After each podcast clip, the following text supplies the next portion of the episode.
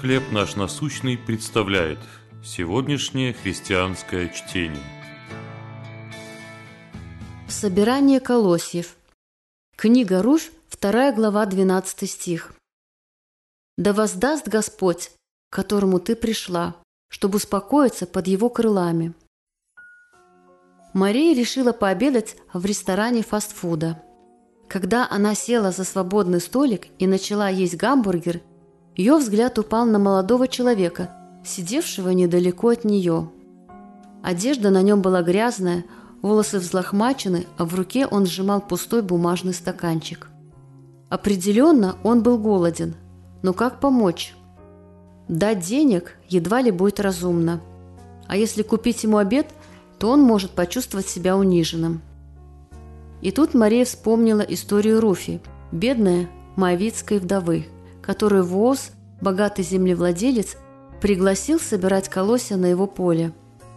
Своим слугам он приказал, «Пусть подбирает она и между снопами, и не обижайте ее, да и от снопов откидывайте ей и оставляйте. Пусть она подбирает и ест, и не броните ее». В культуре, где женщины могли выжить только благодаря мужчинам, Воз показал отношение и заботу самого Бога. Конце концов, он женился на Руфе и избавил ее от нужды. Собравшись уходить, Мария поставила пакетик с нетронутой жареной картошкой на соседний столик и приветливо посмотрела на молодого человека. Если он был голоден, то мог подобрать несколько колосков на ее поле. В библейских историях раскрывается Божье сердце.